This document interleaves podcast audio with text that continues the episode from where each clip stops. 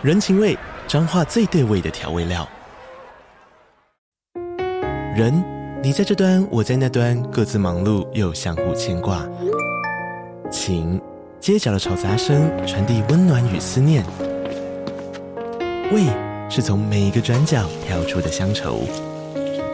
这里是彰化县政府 Pocket 节目《彰化早咖》，我是主持人内克。从彰化大小事各具特色到旅游攻略，透过轻松有趣的访谈，带着大家走进最在地的早咖。准备好了吗？彰化的故事，我们说给你听。以上为彰化县政府广告。在韩国待了两年以上的话，你还会有这种幻想？就是你，那表示没有，那表示你都遇到很善良的人。真的假的？哇，扣大帽子哎！都已经二十好几、三十好几，然后跟我说他不会戴保险套，还是他们直接是处男？如果吃到处处男，我可能会吓到吓。你要包红包哦，小姐。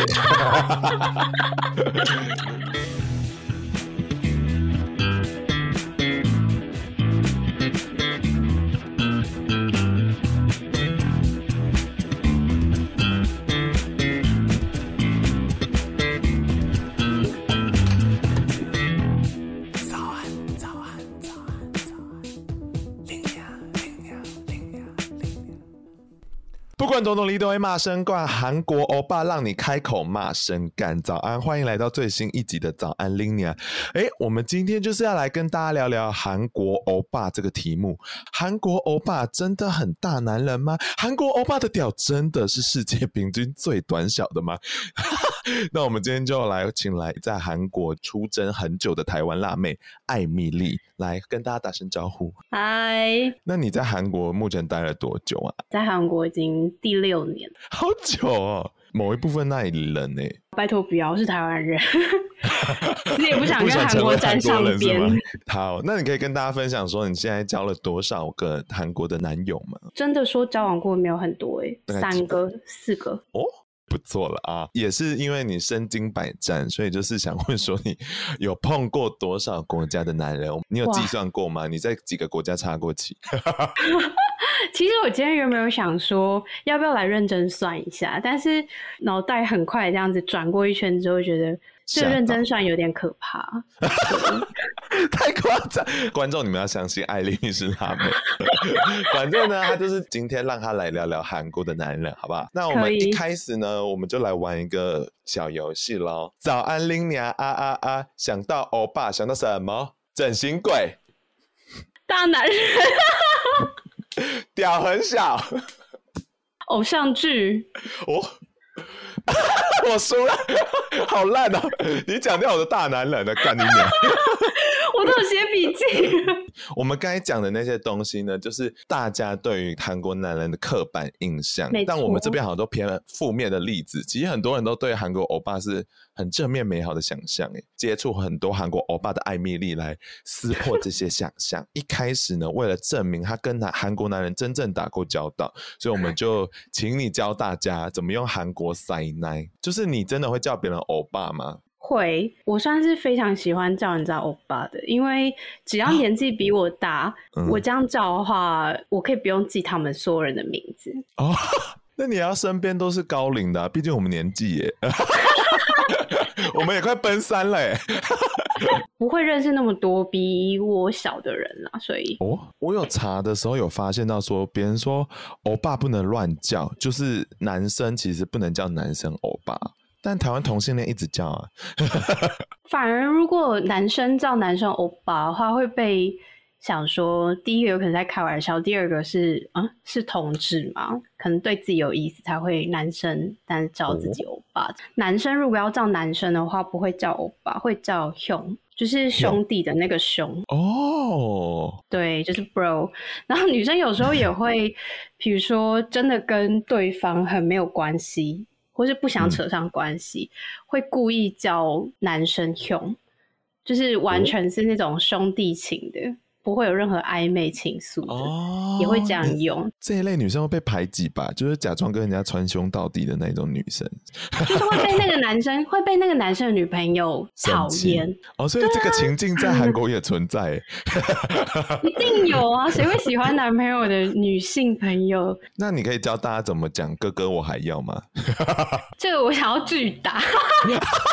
为什么？这个值得学，韩剧根本就学不了啊！不要讲“哥哥我还要”好了，就是有一个词是“抱我”的这个字。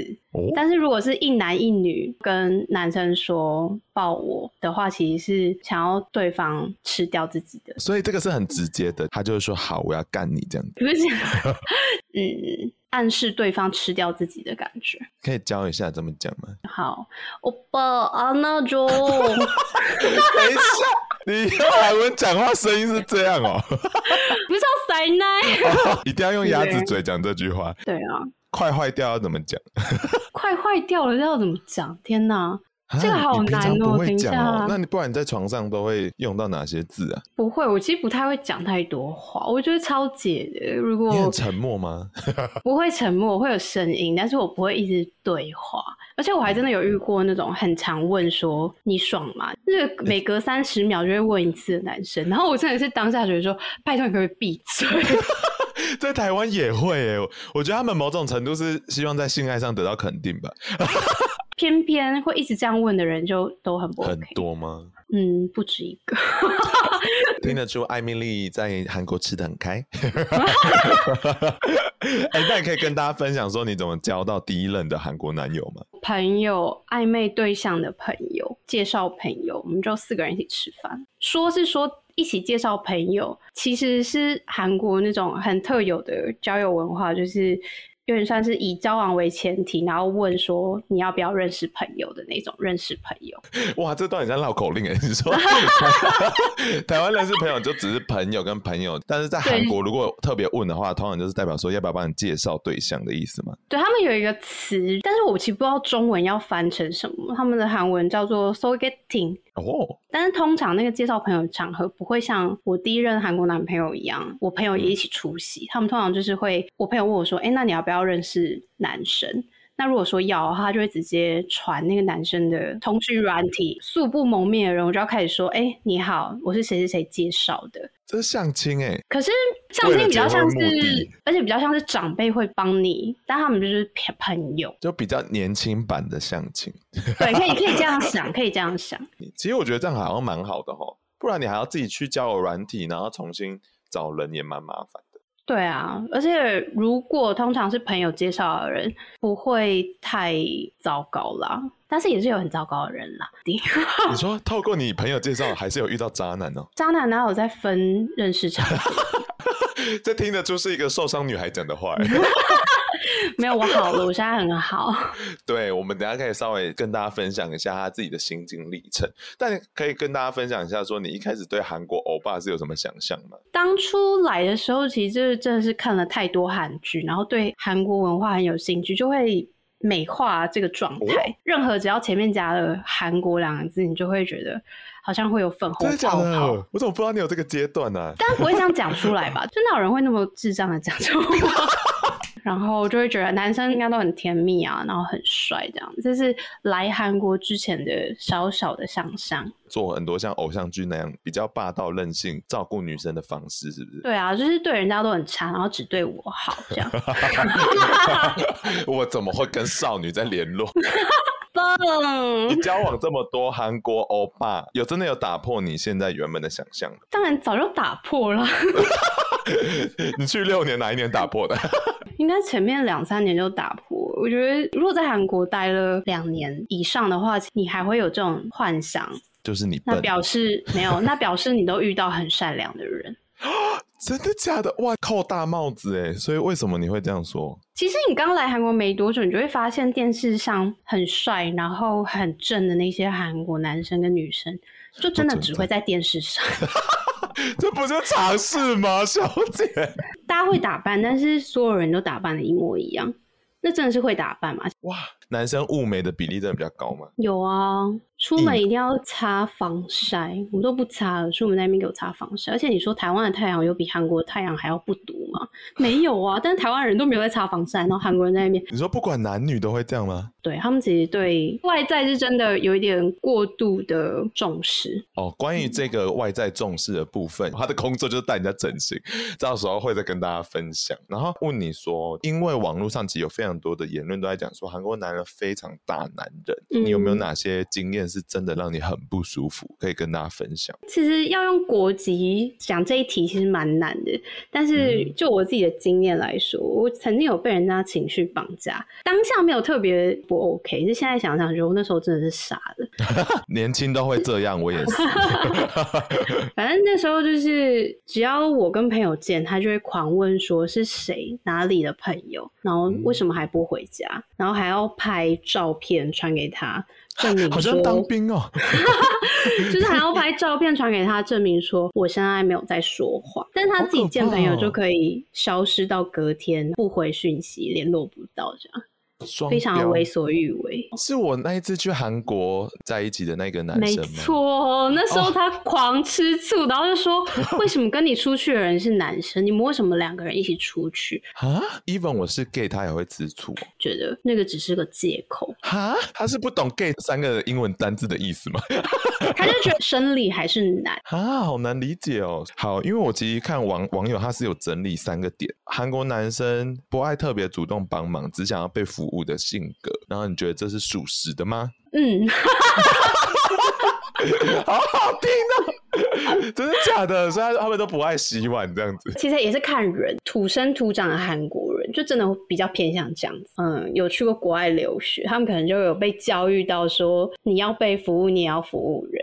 你目前的 data 遇到这两种 type 就很明确，蛮明确的。这个网友也归纳了这一点，他说他们的男人很爱搞失踪，但却很爱管女人，有点像你刚才讲的情境哎，非常爱搞失踪，而且会有那种要分手然后不敢说，就直接失踪。这人是死掉了吗？就后来发现，哎呦，原来是被分手了。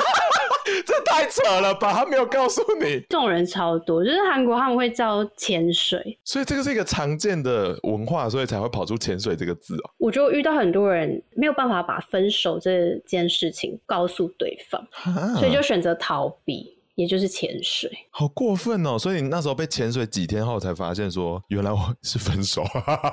潜水之后，你就会发现，哎呦，这个人怎么还是有好好的在发 Instagram？是 break up？要通常要潜水的人都会把所有社交软体全部都封锁啊！我觉得，比如说是网络上交友 dating 几次发生这种事，我我会觉得说，哦，还算情有可原。反正我们本来就认识不多，但是我都已经交往了，还这样对待我，会觉得很很难过哎，就想说你连一句再见或好好的道别都没有。是台湾网友整理的吗？嗯、对，他好像是一个台湾网友。就是我自己体认到一点是。为什么他们这么爱搞失踪？除了不太能就是很正面的面对分手这两个字，然后没有办法直接告诉对方之外，还有一个原因是因为当他们面对外国人，他可以非常清楚知道，只要今天断了一一切社交软体，那个外国人是绝对没有办法找到自己的。哦，天哪，好残酷的事实哦！可我觉得是诶，外国人去那当地的那种社交连接就会比较少，断舍离这件事就相对干脆很多。唉，希望大家好好保护自己，不要再爱慕丢狼了。爱慕丢狼，这不管韩国人或台湾人都会爱慕丢狼，好不好？真的，反正你现在应该算有一个好归属吧。Who knows？谁对你这么悲观？这个说明还不错，对他有点信仰。well well well，欢迎来到中场休息时间。那今天中场呢，要跟大家分享几则留言哦。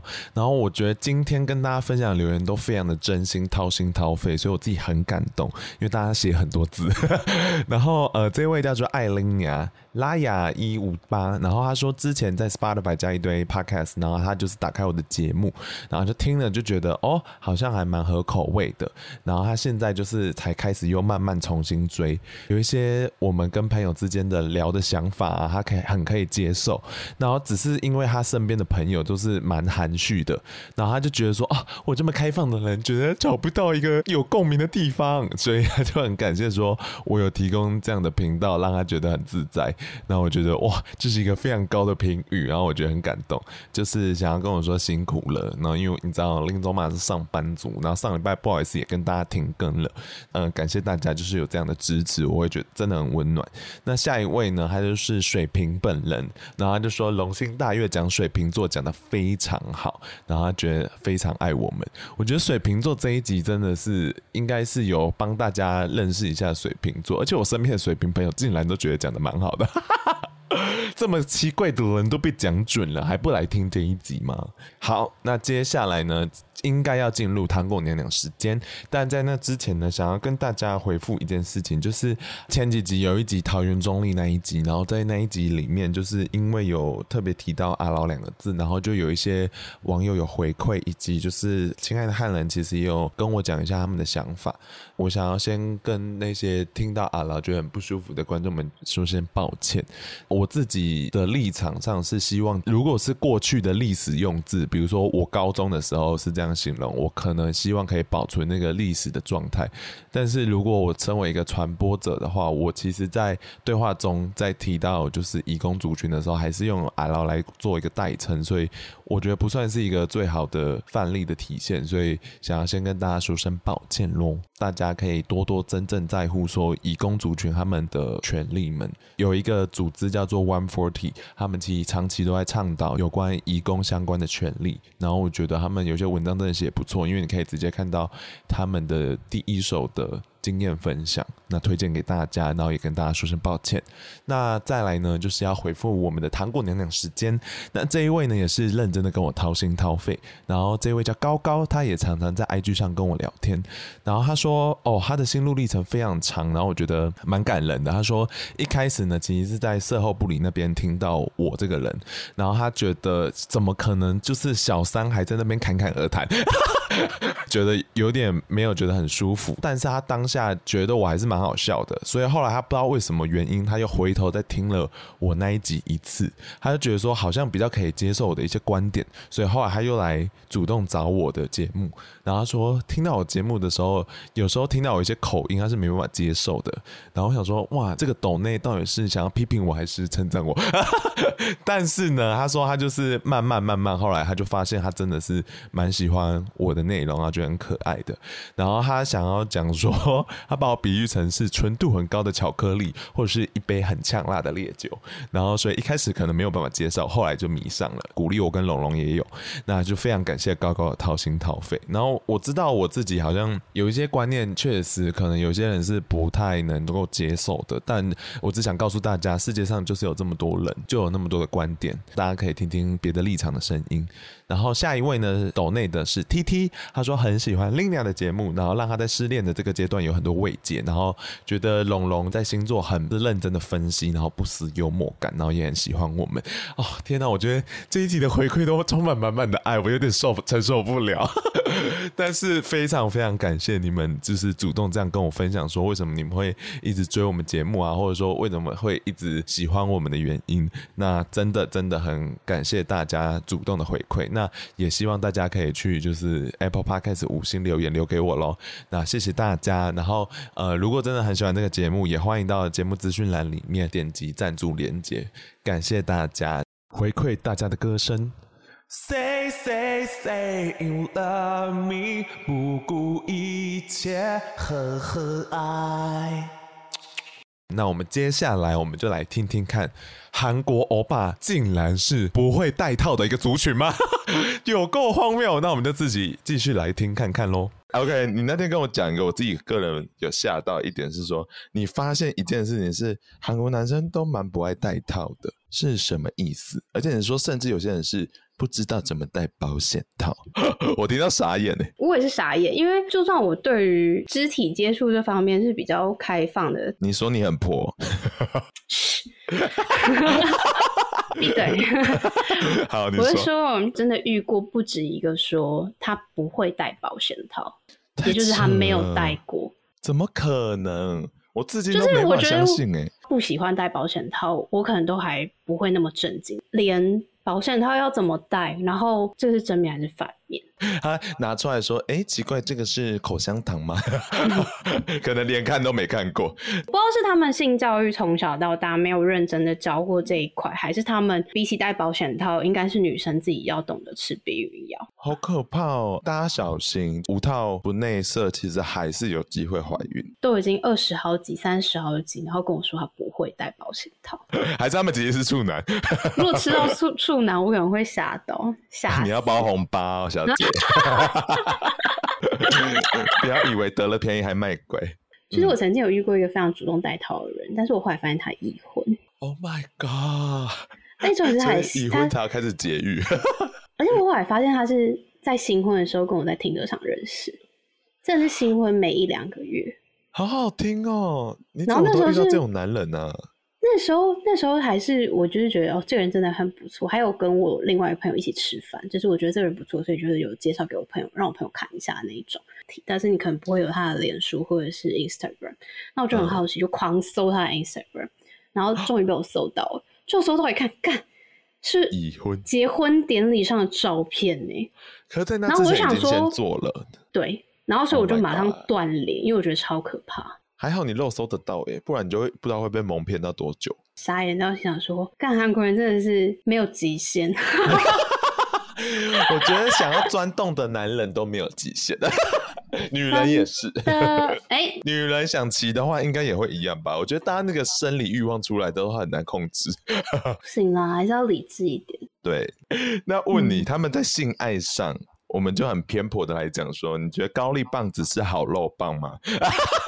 因为大家都说韩国男生非常短，我这里我觉得帮韩国男生平反一下，我。是没有特别短，而且好好跳的话，就是也是有技巧好、尺寸合的。这是来自插旗过多国男人的艾米丽，所以我们觉得我们可以帮韩国男人平反一下。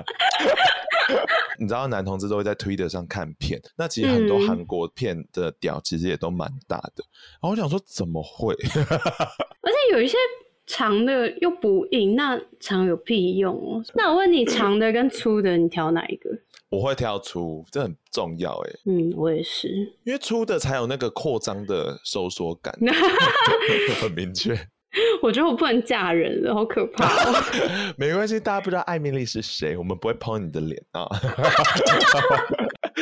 那问你，就是刚才前面提到的大男人主义，我觉得大家向往着那种韩剧的那种大男人，他们三炮就觉得说大男人有时候就是有好处的。但你就实际在那边的时候，嗯，你是有觉得得到好处的吗？我自己觉得大男人主义，他们会有一些有一部分的人觉得自己要非常照顾女生，哦，像刚刚讲的那个很爱管女友，应该也算是这部分的延伸，尽量不要让女朋友花到钱。其他其实大男人主义之下，应该是不会有任何好处的吧？我们就问这些所有在追求大男主义，一开始到底想得到什么？就是抖 M 吗？希望自己被 control 这样子。就是你被男人 control 的时候，你是觉得很爽快的吗？这样讲起来很变态，但是没有，就只是在我可以接受的范围稍微限制一下，比如说会说，哎、欸，你不要穿这么少。想要占有你的好 M 吗？可是你现在应该心情心情已经不太一样了吧？我觉得应该是对等的吧。就如果他要这样控制我的话，他自己不能不能对自己双标。Oh. 但我真的看到太多对自己双标，那我就会觉得满足他自身的父权的那种思想。那大家听到这里就知道艾米丽过去曾经苦过。由于你好像还有一个倾向是喜欢大叔型，就是在那种比较传统的观念里面更常吃亏。那有没有哪一次是真的会让你觉得就是有点难过？不要说哪一次哈，我自己觉得，如果是跟年纪比自己大的人相处的话，会比较帮他找借口。比如说，好，他那个年纪，那他工作一定比较忙，然后所以他没有回我讯息，哦、这样我就会自己帮他，还有帮我自己找借口，这样。但其实这根本跟年纪没有关系，就是对方没有这么在乎我。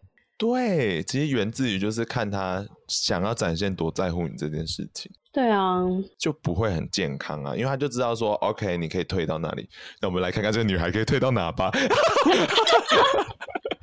所以大家不要这样做，好不好？真的。但你回头看那时候自己，你会想对他说什么？我没有对于那一段那些时间，或者是我认识过的那些人，我其实没有觉得后悔，反而是。因为有那一些经验，我才有办法自己站起来的感觉。因为其实说真的，在那个状态下，所有人跟你讲说不行，你要对自己有自信一点，不行，你不可以这样被控制。所有人跟你、嗯、都跟你这样讲，但是你自己不清醒，就是不会清醒。真的，那时候我们在韩国相遇的时候，我也说你不要再被这个大叔支配了。哎，有用吗？没有。就是讲不听啊，还好你有自己醒过来哎，我觉得很棒。好，那我觉得我们可以来延续一下，就是刚才前面讲这个大男人在韩国，因为其实。近年来，大家会发现说，韩国发生了非常多很可怕的社会案件。嗯，呃，比较有名的可能是张子妍自杀的调查，然后再来就是近期的胜利风波，然后还有就是一些偷拍 N 号房事件。嗯，有点像是剥夺女性的性自主权的。我蛮好奇说，韩国人到底是怎么解读这件事情？简单的介绍说这些事件发生什么好了。比如说 N 号房是比较近期的嘛，那它其实就是有一个 Telegram，然后他卖那个少女的影片。当初年轻人观看的人口好像有达到整个韩国十分之一的年轻人口，所以它影响力其实是非常广的。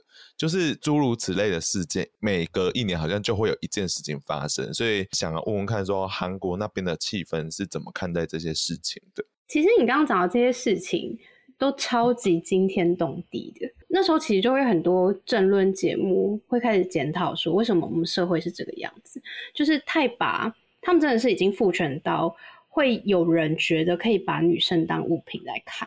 嗯，你自己有没有意识到说，在这些事件里面，韩国人是怎么看待受害者的？会不会有人检讨这些受害者？调查的时候，不管说会多保护这些受害者，但是这些受害者可能还是会被找出来，然后甚至被说都是因为你们告发，然后才会牵扯到这么多人，这是比较极端的人。可以明白当初为什么会有这种言言论，原因是因为韩国有一个倾向是，现在这个社会抓到某一个不 OK 的事件的时候，只要你有一点点牵连或者是类似的情景，真的是十年前做过的事情，你会被拿出来鞭尸。好莱坞现在也在做一样的事啊，是不是？社会风潮现在就要往这个方向走，就大家的思想都要做审核一下，就是有一点太极端化了，我觉得。嗯，在韩国的女权好像已经发展到一个。很极端的面相了。那时候你提出来的时候，我其实很讶异，想说哦。我后来去查之后，我才发现有一个网站叫做好像叫 Mega Leo，它的 logo 是一个手比一个三公分的那种很短的。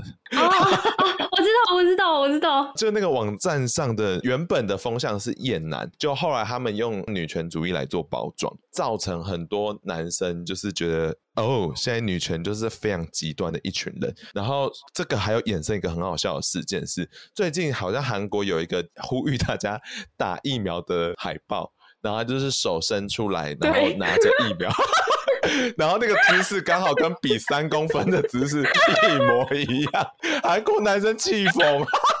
这是真的，是因为还有出来，那个手势就只是在举疫苗，然后就要把它想成是比三公分的那个手势，是多没有自信，韩国男生，你们不短好吗？平均蛮短的，啊，国际 国际数据，只是我们刚好没遇到，sorry。然后这个对立方式其实 even 有出现到一件事情是厌女的风潮上，表现出自己是支持女权的，就会被挞伐。某一个韩国女团，呃，采访的时候问她在读什么书，然后她就说是八十二年的生的金智英，然后大家就气到疯掉。嗯就是有一群的韩国男性网友就很生气，然后就直接烧毁那个女星的照片。所以我蛮好奇，说韩国是真的这么厌女吗？像其实有一点我觉得很不合理的是，韩国男生跟女生做一样的事情，女生薪水会比较低。